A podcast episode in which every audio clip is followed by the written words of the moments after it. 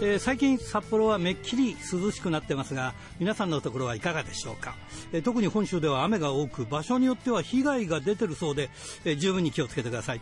目指せ！69キロひらがなの荒井圭です。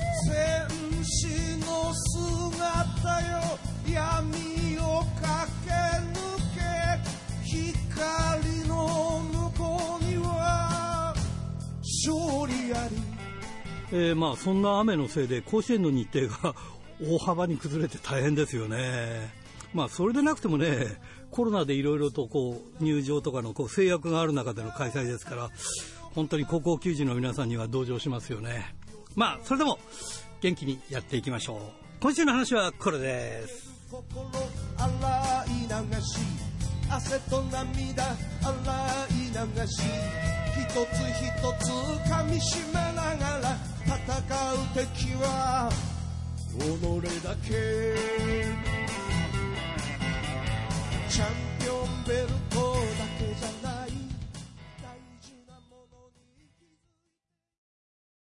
さあ今日のゲストはこの方です渡辺博選手です。こんばんは。こんばんは。よろしくお願いします。よろしくお願いします。今回でも3度目の出演となります。はい。いやーね、あの、渡辺選手が出ていただけるとね、心強いっていうか、もうほとんどあの、番組とデビューが一緒くらいなんですよね。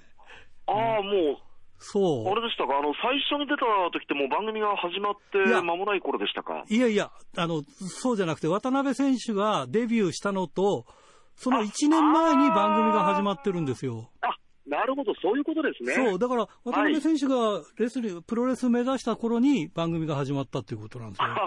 だから、ほとんど同じですよ。はい、うちが、えー、1993年の10月ですから。はいはいはいはいはい、渡辺選手のデビューが確か94年ですもんね。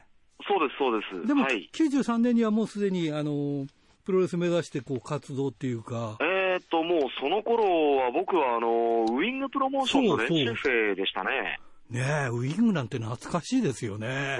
なんか最近、あのー、30周年記念のね、なんか、ウィングのその書籍が、あはいはいはい。されたそうで、はい。はは、小島記者ですね。ええ、僕もまだあの見てないんですけども。ああれって、もう、あの、売り出す前から予約いっぱいで、ええ、造反で大ヒットだって言ってましたよ。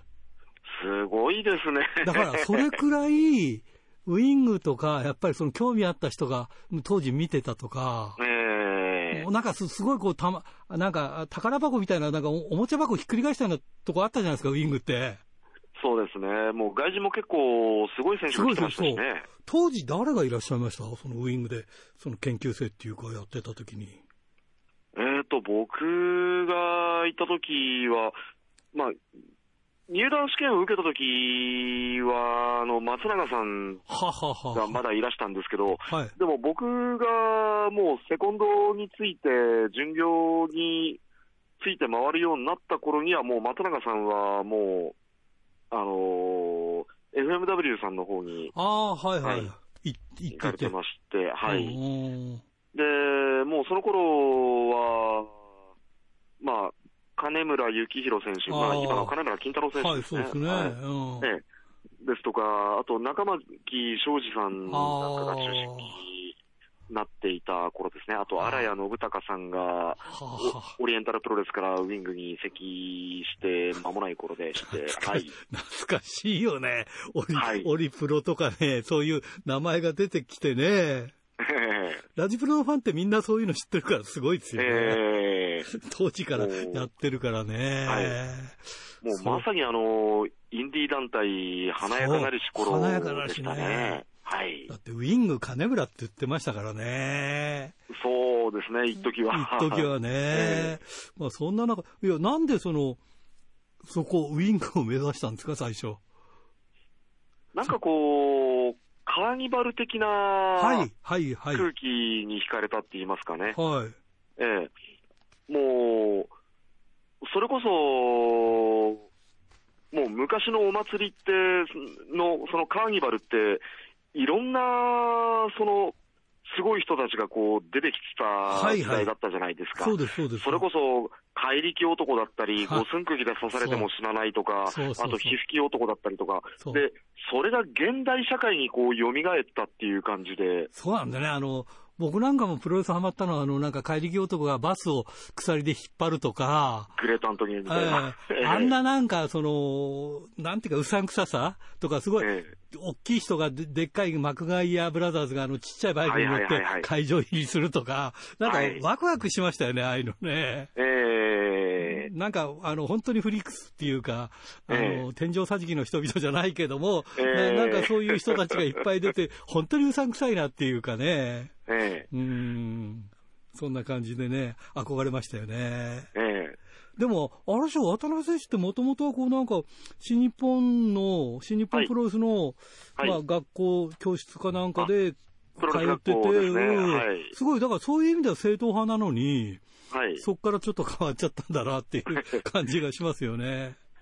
ただ、その、いろいろな、その個性豊かな人たちがこう出てくる中で、はい、そう、僕も自分の持ち味を出しつつ、そういう人たちの中にこう、交わってみたらどうなるのかなっていう興味もありましたしね。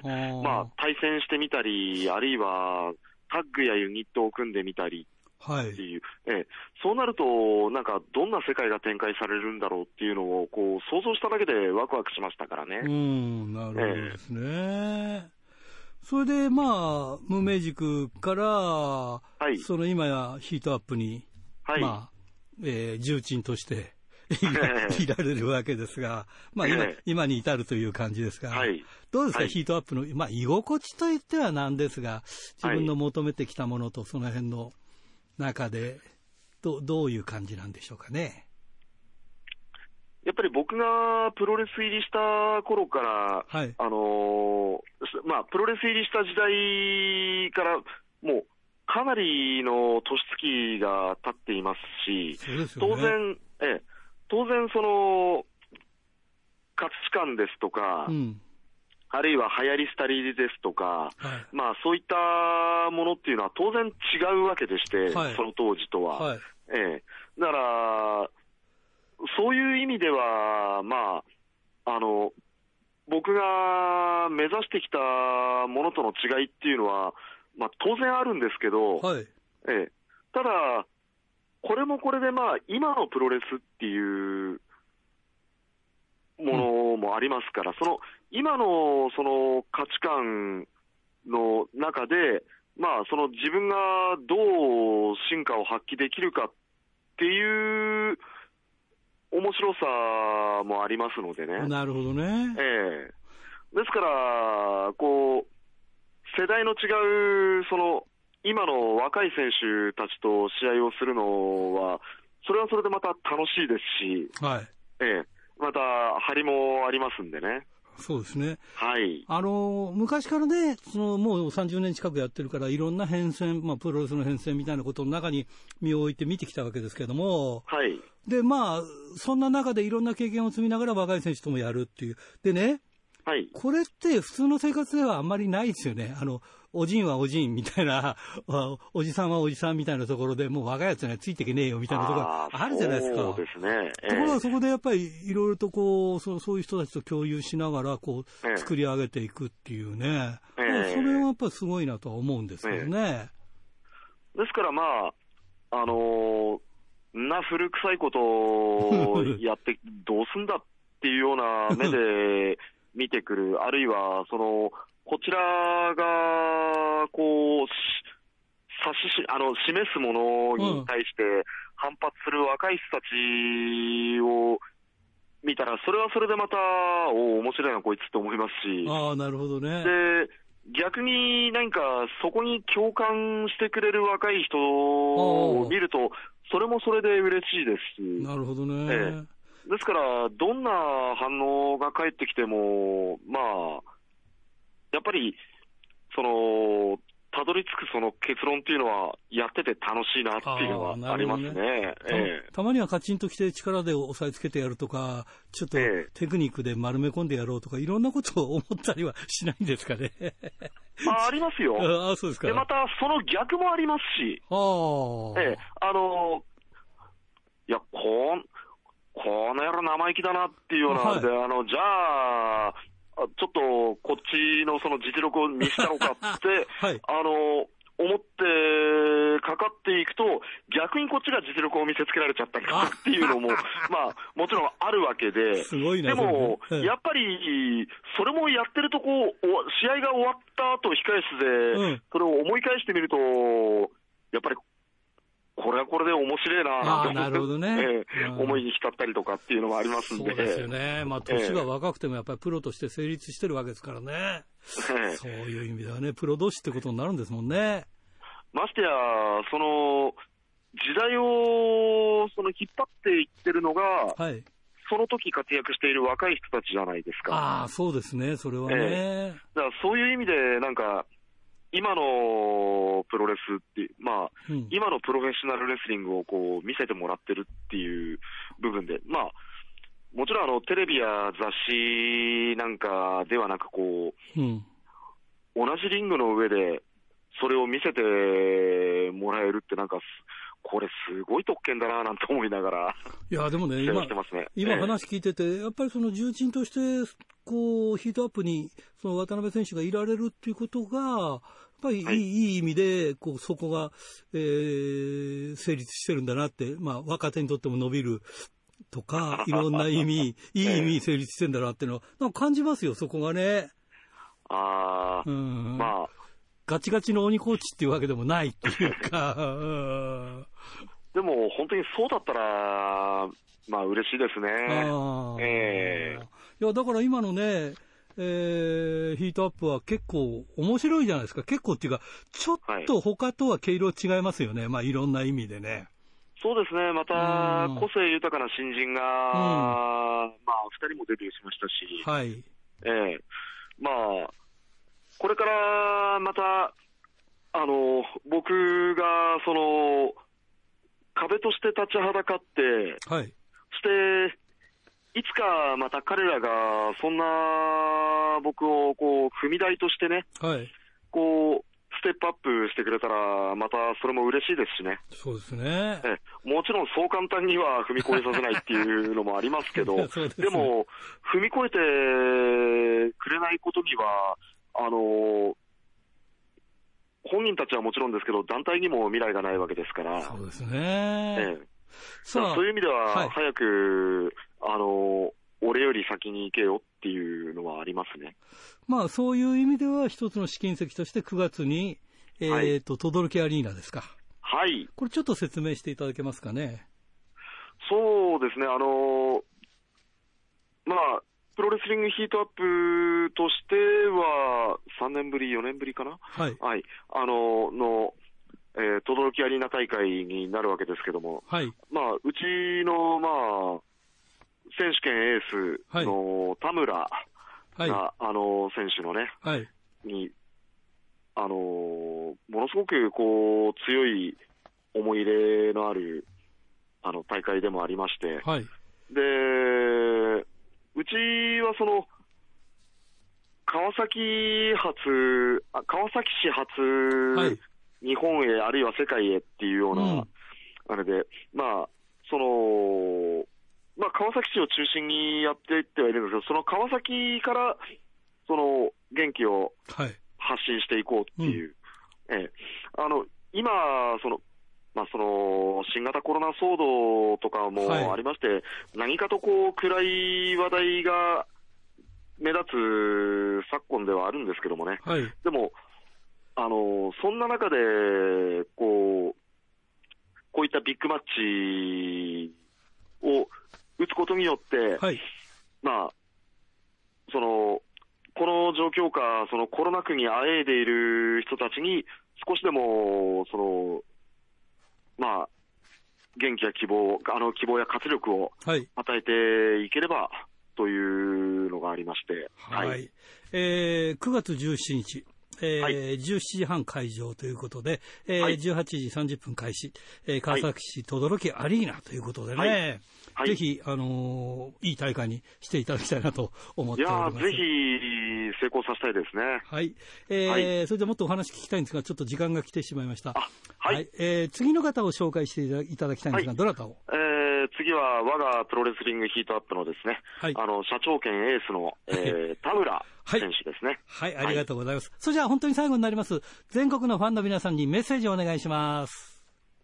はい。えー、ラジプロご視聴の皆さん、えー、回で3回目の出演となりました。で、まあ、私も年齢を50を超えましてですね、はい、あの、まあ、以前と比べてこうできなくなってきたこともありますけども、まあ、逆にこの年になったからこそできるようになったこともありますし、はい、あのもう年齢に負けることなく、えー、何よりも己自身に負けることなく、えー、これからも精進していってですね、えー、前回出演した時も言ったと思いますけども、えー、プロレス界のインディーマット界の岩田哲五郎を目指して、えー、これから先も、頑張って、ますます頑張ってまいりたいと思いますので、え応援のほどよろしくお願いいたします。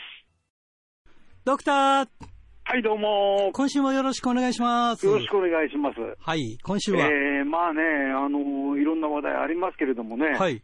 あの、石新力さんのね、あの、双子の息子さんが、9月にデビューしそうだとかね。驚いたのは僕知らなかったんですけど、名前が、あの、維新と力だったそうそうそうそう。しょうがない。で顔はですね、どちらもあれですよね、あの穂積さんには似てないというね、あそうなんですか、えー、そんな感じがします、まあ、9月期待したいところですけどね、そうですね。はい、だけどね、やっぱり、あのー、引き続き、あのー、コロナの話題がね、はいあの引きも切らずで、あの新日本で言えば高木選手やブッシュ選手が感染したということで、欠場したりとか、うん、スターダムもあの濃厚感染者、濃厚接触者と、えー、日程された選手がいたということで、大会が中止になったりとかね、うん、してるようですよね。あのね、はい、元新日本のあの田中ケロさん、リングアナ、はいはい。はいまあ、すごいなんか集中治療室入りだという話で、はいはい、あの僕もあのニュースでね、見ましたけれども、うん、あのー、7月の31日とかに感染があの確認されたと、検査を受けたという話なんですね、はい。はい、だけども、8月のその8日から症状が悪化したということで、はい、えー、入院されて、はいであのこれはあのニュースに出たのは木曜日現在、木曜日のあの午前中配信のニュースなんですけども、はい。えー、集中治療室に入っているということですね。なんか、まあ、あのええ、集中治療室って言われるとドキッとしますよね。いや、そうです。ね。なんで、あの、まあ、投薬より眠っている状態って書いてありましたけどね、はい、週刊プロレスモバ、週プロモバイルにもね、はい、あの、眠っている状態っていうのは別に、その、お薬で眠らせたという意味合いで、はい、あの人工呼吸器がついてるということは間違いないと思うんですよね。はあはあ、あの人工呼吸器ついた状態で、あの意識がありますとね、はい、あのこれはあのやっぱり苦しいからこう、管引っ張っちゃうんですよね。あなるほど。自分で取っちゃうんです。自己抜管と申しますけれどもね。はいはい、で、えー、それをね、避けるために、その寝てる状態という、うん、になってる。あの、えー、映画のあのレスラーっていう映画がありました、ザ・レスラーっていう。はいはい。はい、であれをご覧になった方はあの覚えてらっしゃるかと思うんですけれども、そのえー、試合でその、えー、意識を失ったですね、はい、えー、レスラーが病院に運ばれて、その気がついたシーンで、えー、こう管が口に入ってて、はい、そのえー、点滴からその白いプロポホールっていうのが、うん、白い麻酔薬がこう、えー、点滴のところついてるのね、うん、あのご覧になった方もいらっしゃると思うんですけども、まあ、つまりは結局、人工呼吸器がついてる状態ということですね。まあ、だからあの、決してその、ね、あのすごく軽い状態ということではやっぱりないんだろうと。だけども、はい、いうことになると思、ね、思ってるすげえ大変だかどうかは分からないと。いや、これからね、先がどうなるかですよね。まあ、あの、田中圭さんも63とかですか ?62 って書いてあるね、一応ね。えー、ああね、まあもうね、あの、まあ我々もそうですけどね、やっぱりそれなりの年齢ですからね。ケロちゃん、ケロちゃんって言ったけど、もうそんな年になってるね。いやいやね、昔はね、その大東文化大の学生だった時代から我々は ね、知ってますから、あの、うっかりケロちゃんと言ってしまいますけれども、うんうん、あのね、うん、あの、長くね、ご入院にならないことをちょっと、えー、祈りたいと思いますけれどもね。はい。そうですね。なかなか大変ですね。大変ですね。はい。はい、さて。はいはい。今週の。今週の話題としましてはですね、はい、あの先月もお話ししましたけれども、えー、今回日曜日にですね、はい、えー、大阪鶴見緑地大会でですね、FMWE 大仁田さんの大会ですね。はい。えー、これ電流爆破がありましてですね、私もこれ結局見に行けなかったですか。ら、仕事でね、はい、あの写真で見ただけだったんですけども、はい、あの見たところですね、こうあの東京スポーツはあの終面、最後の一面にですね、はい、写真が載ってましてですね、ほぼ一面が写真なんですけれども、はい、えー、WX 志賀さんがですね、椅子を持って、えー、その電流爆破椅子で大分さんの頭を殴ってるというシーンが出てるんですけれども、はい、えー、あまりに火花がすごくてですね、えー、志賀さん、WX さんはですね、手しか映ってないという。あの、実はですね、はい、僕もあの、WX に、WX さんにあの、インタビューした手前があったし、まあ、はいはい、いけ、この時期だから行けないんで、あの、えー、映像買ったんですよね。はいはい。配信をね。はい、で、見ましたが、夜なも、あの、4時開始かなんかだから、どんどん暗くなってって、あの、カメラなんか2カメくらいでやってて、一方の方は暗くて、だからそっちで撮ってると全く見えない状態で。なるほど。で、よりで撮ってるやつは、あまあ、なんとか見えるっていう状態ですね。あのネットでですね会場に行った方の書き込みがあったんですけども、はい、なんかほぼ最前列で見てた方もですね、うん、あの爆破がすごくて、やっぱり生命の危険を感じたと書いてる方もいらして。いや、すごかった。だでもね、えー、あの、ダブル X、まあまあ、ボーゴ選手だよね。えー、ビッグファイヤー最初ね、1回、一回目かなんか火つかなくて、はい、失笑が漏れてましたけどね。ああ、そうですか。まあ前回もね、ちょっと1回目うまくいかなかったということですからね。いやだけどもね、あの、確かにその、あの、火薬の量はね、はい、あの、増やしてますよね。ああ、すごいですね。あのー、僕はあの、えーと、今年の初めでしたがね、はい、あの大仁田さんが出た、えー、電流室内の電流ば、えーと、電流爆破バットっていうので、はい、あのアブドーラ小林選手があの叩かれた試合をですね、はい、仙台のピットってところで見ましたけれども、はい、これやっぱり音はですね、バチーンというものすごい音がしましてね。あのまあ、ドームとかじゃないですか、普通のあのライブハウスですから、あのライブハウスっていうのは、なんとベッドというかね、これ、響かない環境になってますんでね、あの音は響かなかったですけれどもね、これ、ものすごいなと思いましたよね。で、まあ、話によれば、その3倍の火薬量ということですからね。なんだか、あの、爆破すると、どうなってんのか、もう、もうもうで、煙もうもう光で、音と光と煙で、何がどうなるか分かんないしかも、あの、時間的に日も落ちて暗くなってるという、ね、そうそうそう。まあ、そういう意味で、まあ、あの、二重三重ですごかったと思うんですけれどもね。ね。だけど、まあ、あの、一時期は何回目かのね、引退をした、あの、大仁田さんでしたけれどもね、このところでまた、その、で文字通り火がついたのかもしれませんけども、あの、今回のその大会の後ですね、9月、10月、11月、12月と、その、えー、自分が代表になった FMWE のですね、うん、えー、大会をそれぞれ、えー、鶴見緑、えー、鶴見緑地じゃない、鶴見青果市場で開くと言ってますよね。毎月、月1、じゃあ、その青果市場でやるんですか？月1回日曜日で。じゃ毎回、あの、警察来て大変なことになるんじゃないですかね。そういうことですよね。ねまあ、鶴見青果市場っていうのは、ね、ご存知の通り、その、えー、鶴見五郎選手がね、はい、一時期、えー、格闘、IWA 格闘私塾なんていう名前でね、はい、やったりしてましたんでね、その向かいにジャスコっていうスーパーがあって、はい、えー、その頃はね、高木三四郎さんがですね、大社長が、えー、なぜか、えー、正体を明かさず、明かさずに出てた時代があったりなんかしましてね、はい、あの回復面の一部として出た時代もあったと思うんですけれども、はい、まあ、あのそういったことでですね、あのまあ、怪人の聖地というかですね、怪人のふるさとというような場所かもしれませんけども、そ、ね,、こがなんか今はですね、東京スポーツによれば、えー、爆破の聖地とも言われるっていうような、ね、言い方になってますけどもね。うん。まあ、さらにですね、大分さんも本当に、えー、今回、その、えー、爆破電流はですね、そのあの前回もあの、えー、鶴見青果市場大会は札止めということで、はい、で今度ですね、女子電流爆破プリンセストーナメントというのですね、どういうプリンセスなのか、すごいと思いますけどね、うん、を開くということで、えー、出場選手はですね、はい、フェラリサ、えー、藤田茜、はい、鈴木鈴、はい、えー、アンチャム、えー、ミス・モンゴル、それからライディーン・鋼、はい、それから、えー、アイスリボンのテクラと、えー、ディアナのマドレーヌということでですね、なんかまあ結局これ、あのー、これを始めようというのは、鈴木鈴選手の,、のデスマッチに、えー、なんというか、その、えー、感銘を受けたということを言ってましてね。山下里奈は出ないんですか？山下里奈出ないって書いてありますね。ねえ。まあ、大分さんのコメントで言いますとね、うん、あの鈴木鈴選手、なんかべた褒めでしてね、あなるほど。鈴はいいよ、えー、邪道魂がある子だよと。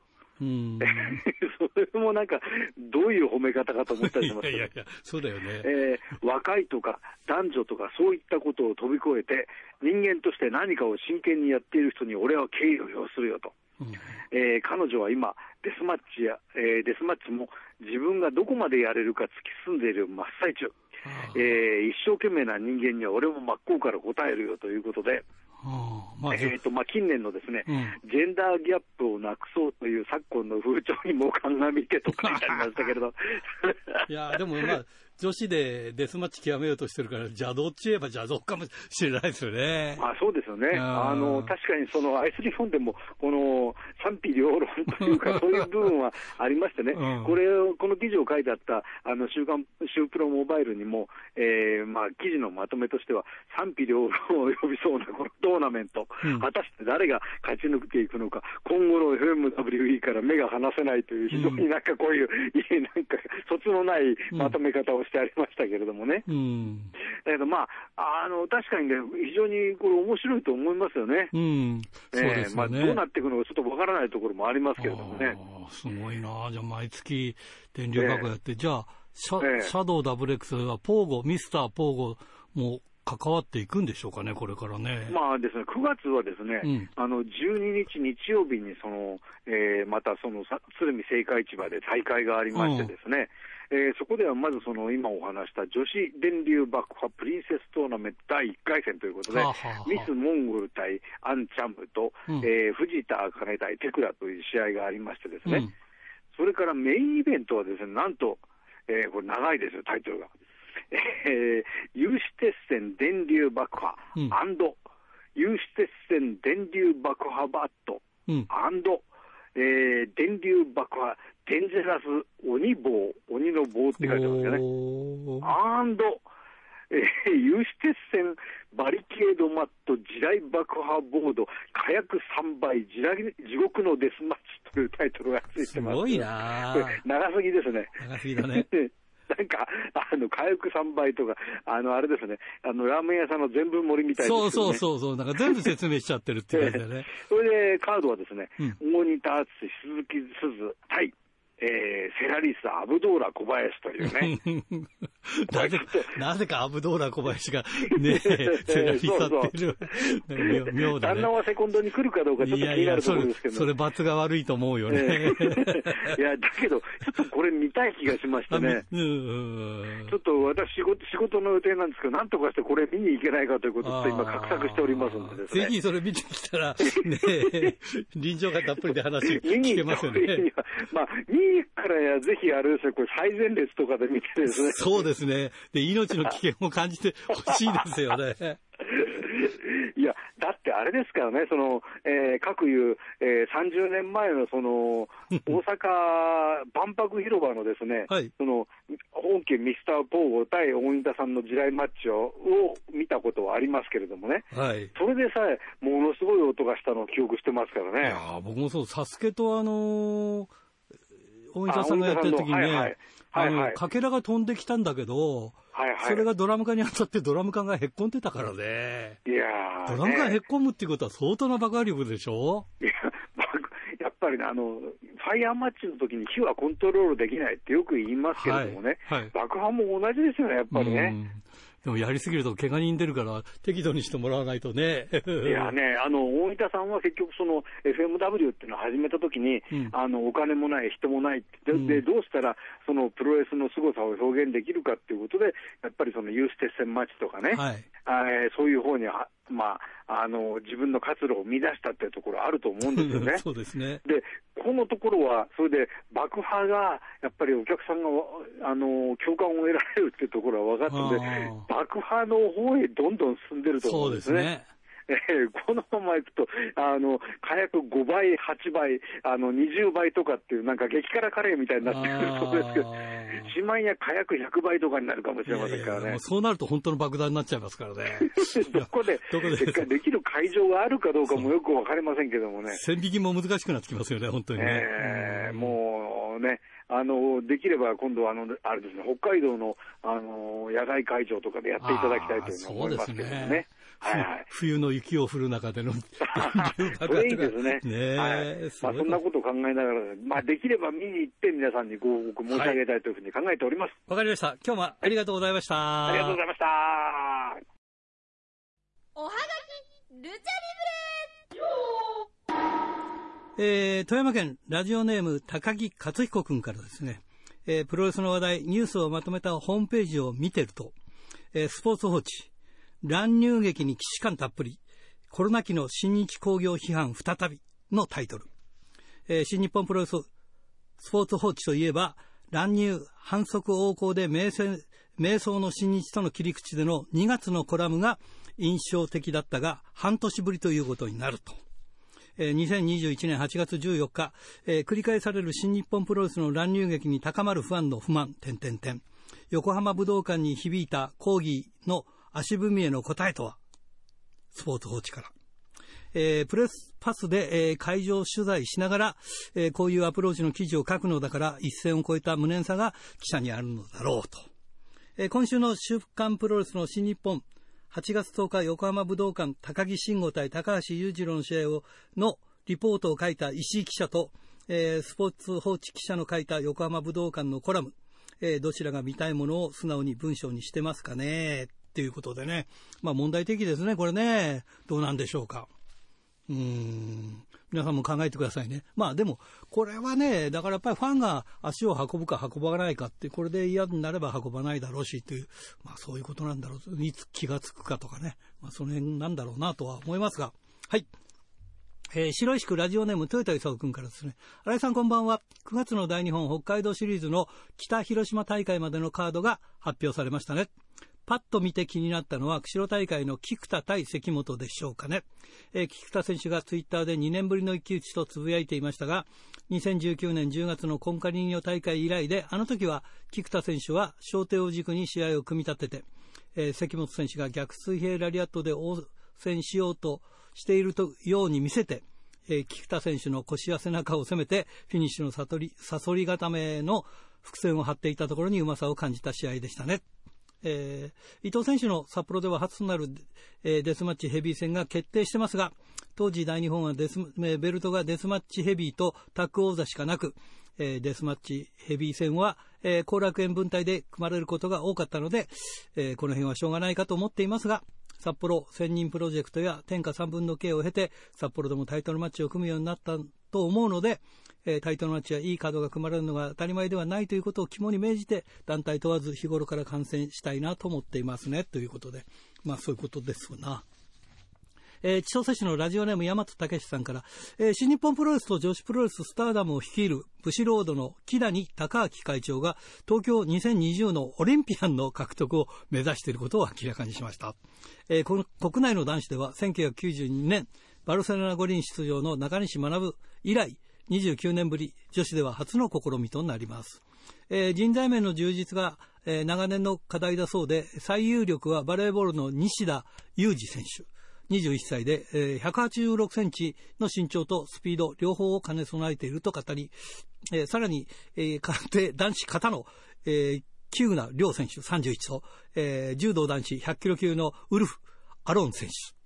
えー、女子では柔道女子52キロ級の阿部詩選手、えー、レスリング62キロ級の河合由香子選手、えー、空手女子形の清水清選手の名前を挙げていました。えー、実際に入団するのは難しいと思いますが、まあでもね、夢があっていいですよね。はい、えー、清田区金崎正史君からですね、7月11日、大日本の、えー、北広島大会が終わって1ヶ月が過ぎますが、私には、えー、セミで兵藤選手が T シャツに火をつけてコーナーポストから飛んだファイヤー戦闘が頭から離れません。今まで石川選手推しだったのですが、あの一瞬で兵藤選手推しになりました。新井さん、インタビューお願いします。まあ、考えましょう。はい、えー、これ最後ですね。小樽市ラジオネームタルッコスネークメガネ君からですね。ノアが来年の1月1日元旦に日本武道館での開催を発表しました。一時期は低迷していたノアでしたが、親会社も変わり、選手や試合内容も、えー、充実してきたというのもあり、満を持して勝負をかけてくるという感じですね。えー、これが毎年恒例となり、新日の1.4東京ドーム大会と並ぶ年始のビッグマッチとなっていけるのか、注目していきたいです。ということでね。はい。ということで、おはがき、ルチャリブルでした。さあ、今日のゲストはこの方です。79歳、グレート小鹿選手です。こんばんは。どうも、こんばんは。よろしくお願いします。よろしくお願いします。小鹿さん。はい。コロナになっちゃって大丈夫だったんですか？いやコロナ、コロナ倒れてるわけにいかんでしょう。いや、いかんけど、うん、なんか若い人たちでもバタバタ倒れてる人いっぱいいるのに。いやどうでした？具合としてはどうだったんですか？いや、僕はあのー、最高のあの、熱が出るのは37.5ぐらいですからね。おおおじゃあそう。そんな高くないんですよ。おはい。だから平熱よりちょっとあの高いぐらいで。はい。だからその、思ったより、そんなあの楽な方だったんじゃないかなと思うんだけどね。なんか具合が悪くなって検査したんですか？それとも検査したらコロナだって分かったんですか？いや、あの、行きつけの、あの、お医者さんの方行って、病院行ってね、はい。検査やりましたってから、いや、やってないですよって。はい。ああ本格的にやってないですよって言ったら、そしたら、あの、あ PRC、PR、PRC ですか、うん、P、PCR ですね。はい。PCR ですね。あ、PCR ごめんなさい。はいはいはい。それであのー、鼻でや、鼻の、はいはい、唾液かね、唾液。はい。唾液でやったら、その、大丈夫になったんですよ。はい。そして、その、あのー、2, 2ヶ月に一遍お医者さんに行って、やりましたとか、はい、いや、やってないですよって、僕、あの、PCR で大丈夫だったんですよ、一回やってみましょうかって冗談さん言ったから、うん、あ、いいですよ。って言ったらね、はい、3時間ぐらい間になったら、うん、陽性で指摘したんですよ。あららららららららら。だから俺の方も全然そういうあの気持ちはないし、はい、それほど自分の熱があの上がったっていうあの感覚もないし、なんでなんでっていう感じ。うん、それで、7月の6日かな。はい。入院させて、あ、自宅療養じゃなくて入院したんですか？はい。はい。あ7月の6日行って、2週間、はい。あ、6月の6日かな。はい、あ、ごめんなさい。6月の6日。はいはい。ほんで、まあ、2週間のあの予定です、もしかしたらもうちょっと長くなりますよって言ったもんで、はい、はい、まあ、あのいろいろなものを用意して持っていったらね、はい、あの熱が上がるわけじゃない、また下がるわけじゃない。はい、えー、っと、36.7が8ぐらいなんだね。ああ、はい。それで、えー、3日、4日経っても一緒なんですよね。ああ、なるほど。先生は、あの、ちょっと四十の先生が来てね、堀場さん、あの、37.5以上は高熱って言うんですよ、と。はい。堀場さん、高熱が出てない人は、あの、今日帰ってくださいって言うんですよ。本当に。笑い話みたいなもんなんです。うんうん。いや、帰っていいんですか？っったらさ、うん。帰って何するのって言ったらさ、うん。薬をやるから薬飲んどいてくださいって。はい。それで退院してきたんですよ、僕。なるほど。周り大変だったんじゃないですか？小島さん、コロナになったみたいな感じで、大丈夫か？みたいな。うん、大日本の選手の方もね、はいはい。7人ぐらい、あの、そういうあれで、名前が出たことがあるんですが、はい。まあ、ファンの皆さんにはもう迷惑かけただろうしね、僕も自分で気をつけない、コロナっていうのはどこにあるか誰もわからないで。すからね、はいはい、そうです、そうです。まあそういう部分では、僕自身はうん。早くワクチンを打ったら、うんコロナにもかかんなかったかなって、ずあの、わから一人で考えている部分がありますよ。。コロナ、あの、ワクチンはもうお済みになったんですか？はい。やりました。2回やり ?2 ました。回。あ、じゃあもうこれで、もう、もう、再発しても、まあ、重症化はしないっていうんで、大丈夫ですよね。あらかた。だけど、またコロナに関しては、3回目の、あの、それこそ、注射をどうのこうのっていう話なんじゃないですか。。それぐらいすると大丈夫だっていう話もありますよね。ねだからまあ、どのように、あの、みんな考えてるかわからない。僕は、あの、楽観的に考えてるんですよ。ああ、はい。いろいろな、その、新しい病気が出てきたら、ワクチンをみんな打つんですね。はい。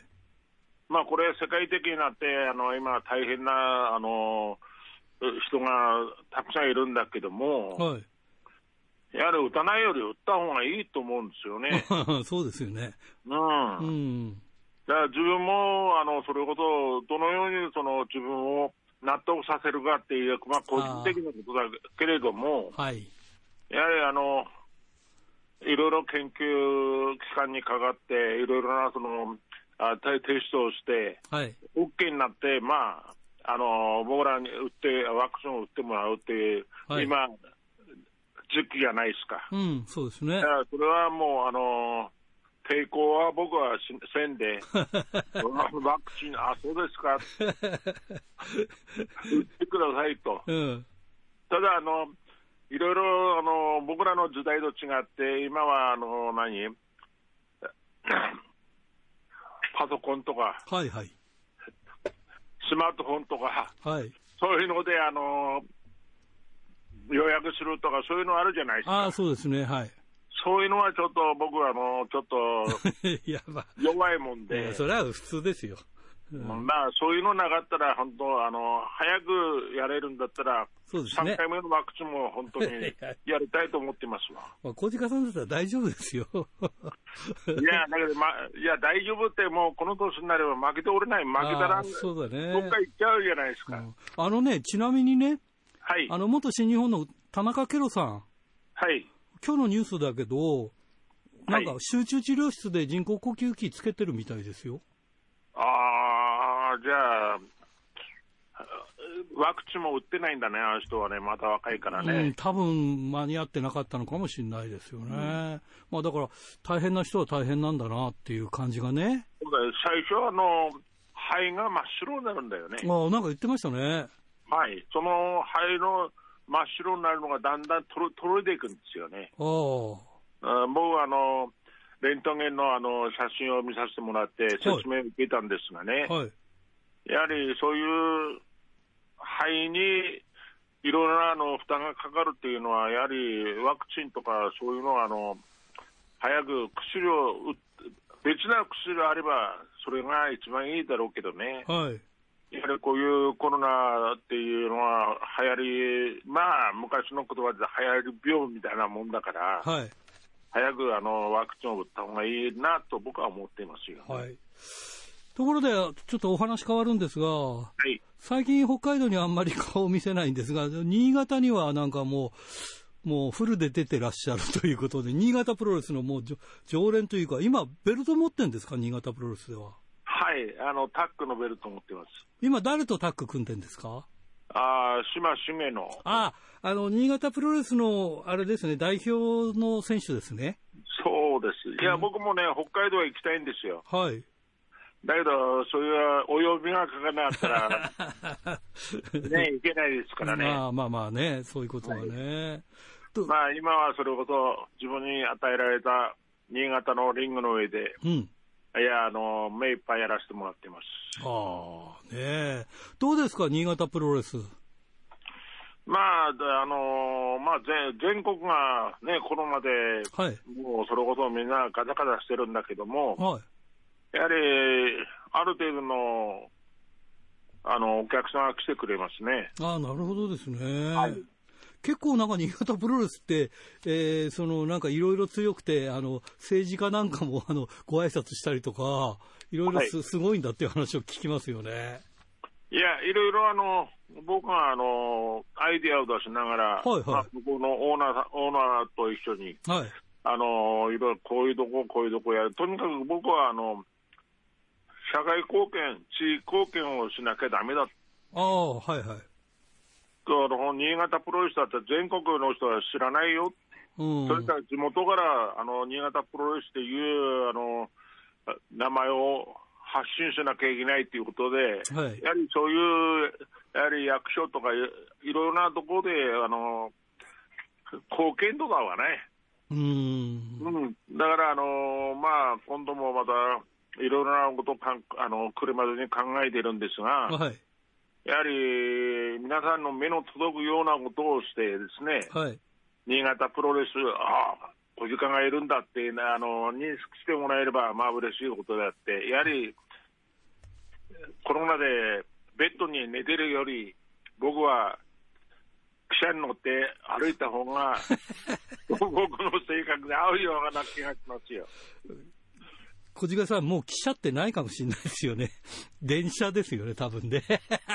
いや、電車、うん、新潟までね、新幹線あるんですよ。うん、そうですね。2時間弱鉄ですよ。そうです。僕、あの、大学時代、新潟の友達が多くて、ははよく新潟遊びに行きました。いい街ですよね、綺麗でね。ああ、あそこはね、あの、うん、海がすぐ前で、山があって、それこそ、ね、日本一のコシヒカリが取れるとこですから、はい、やはり食に関してはいろいろ、あの楽しいですよ。そうですよね。はい。もう、あの、帰りに必ずあの、なんだっけ、草草団子じゃ、笹団子を買って。あ、ジャイアント馬場さんがね、うん、笹団子よあの、お客さんからもらってね、ああ今日自分で食べて、もう腹いっぱいになってから、おお前食えよって、あの、横下のサルサンゴだったんだよね。ああ、そうですか。そういはい、新潟出身でしたもんね。はい、そうですね。あじゃあ、その頃から、まあ、新潟、全日本プロレスの時代から新潟よく行ってらっしゃったんですもんね。そうですね、馬場さんはね、あの、月、年に一遍やったからね。ああ。やはり、あの、新潟の、はい、皆さんは、その、何、東京から新潟に来てくれる来てくれるっていう、その、はい、喜びをものすごいあの表面に表してくれる人が多いんですよね。あほうほうほうだから大日本とその新潟プロレスの提携してですね、はい、大日本の選手もいろいろあの入れ替わり、リングが上がってもらっているんですね。はい、あのこの間、大日本であの北海道来たときに、新潟プロレスの選手も上がってましたよ。ああ、鈴木君ですね。はい、そうですね。はい、え頑張ってましたよね。まあそ、そんなして、今はそれほど新潟プロレス3人しかいないんですよ。ああ、そうなんですか。はい。だから、まあ、あの、選手をちょっと増やさなきゃいけないなってオーナーと話してるんですが、あはい。まあね、1日、あの、2日でできるような簡単な、そうですよね。ところじゃないもんで、まあ、あの、新弟子いないで苦労してますよ。なるほどね。はい、まあ前はなんか、道プロのガイナー選手とか、ハブ選手と、えー、防衛戦やったりとかしてて、ねえ、はい、ガイナーなんかでかいじゃないですか、すごい。いやー、でっかい迫力がありますよ、彼は。ねえ、昔から知ってるけど、急にでか、なんかラーメン屋やってから でかくなったっていうか、ねえ、すごくでかくなりましたよね。やはり、彼もね、あの、うん、道の奥から大阪へちょっと、はいはい。行きましてですね。はい。あれ、あの、いろいろ人生、あの、将来のことを考えながら、はい。パン屋さんで修行してですね、はい。そういうことをやったりしてるんですよ。ああ、なるほど。やはりこれからは、それこそ、プロレス一本でうん。ご飯食べていくってラッキーなあ選手ですよね。ああ、そうですね。はい、何かそのサイドビジネスを持たなかったら食っていけなくななると思うんですよね、うんうんうん。私は。はい。そういう部分では、やはり英会な選手なんか見てれば、ああ、彼は自分で将来のこと考えてるなとはい。いう部分では、もうあの応援してやりたい気持ちでいっぱいだよね。ああ、そうですね。どうですか？あの、まあコロナが終わったらやりたいことっていうか、まあ今、今とそんなに変わらないでしょうけど、まあ皆さんはこう声を出して応援とかしてくれると思うんですが、どうでしょうか？コロナ終わったら、一番に北海道行きた行きたいですよ。ああ、そう、一緒に飲みましょうよ。そしたらね。ええ最近ね、全然こう、飲んだりしてませんからね。いや、飲みにすら行ってないんですもの。っていうか、飲むとこやってない。現現状ですよ。もうね、北海道もいろいろあの規制がかかっていますからね。はい。まあ、今はあ役所の言うことをはい。自分らで 守って、はい。終わったらですね、はい。元気いっぱいではい。北海道回りたい。ぜひぜひ、その時は。あの、今79歳ですか？何ですか？な ?79 歳ですか今、お年。あ年の方へ行くですか？いやいや、一応。っていうことは、もう間もなく80ってことですよね。来年の4月で80です。じゃあ、その80記念みたいなことが、きっとや、いやるんでしょうね。80歳記念みたいな。まあ、いろいろあの、新潟プロレスの方でも、はい全日本の方でもいろいろ考えてくれているんだけども、はい。何が良くて何が悪いのか、まだ全部やったら体が持たないの。そんな嬉しい悩みがいっぱいあります。80は確か30って言うんでしたっけね。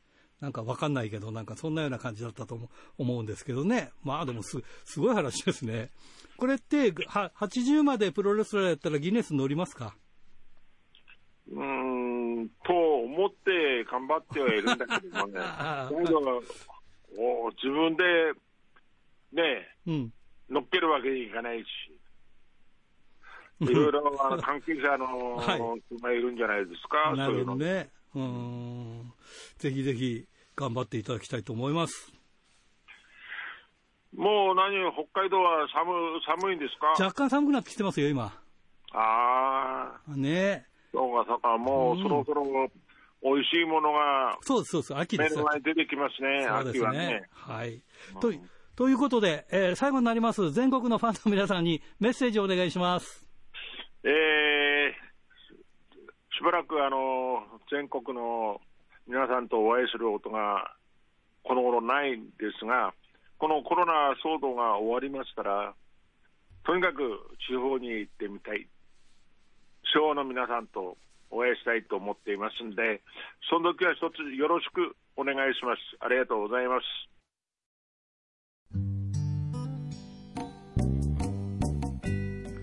さて、先週のプレゼントの当選者を発表しましょう。先週のプレゼントは、回転寿司クリッパーと回転寿司春楽のお食事券。3000円分を3名様にということでした。えー当選したのは手ネクラジオネーム、えーマッスルスイーパーさん。他2名様に当たりました。おめでとうございます。さて、今週のプレゼントは、苫小牧白尾に店舗を持つ回転寿司クリッパーと苫小牧の100円クリッパー、千歳苫小牧にある回転寿司春楽。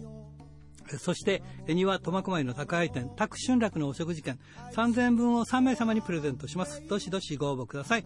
メールアドレスは rpro.hbc.co.jp。ファックスは011-232-1287。宛先は郵便番号060-8501。どちらも HBC ラジオラジプロと書いてください。来週木曜日必着です。インターネットで聞く方は HBC をクリックしてください。ということで、あの、ツイッターでは、あの、毎週ね、T シャツを変えてるんですが、今日は懐かしいですよ。なんと、札幌プロレスの T シャツを着ております。あの人はどこへ行ったんでしょう。いやいやいやいや、本当に。これ見るとね、2004年8月29日ですよ。ああ、そんな前なんだなっていう。もう、2004年だから、15年前 ?16 年 ?15 年か。すごいなと思います。ということで、いつものようにおいたひらがなの荒井圭でした。ではまた来週まで。さようなら。なんて、そりゃないよ。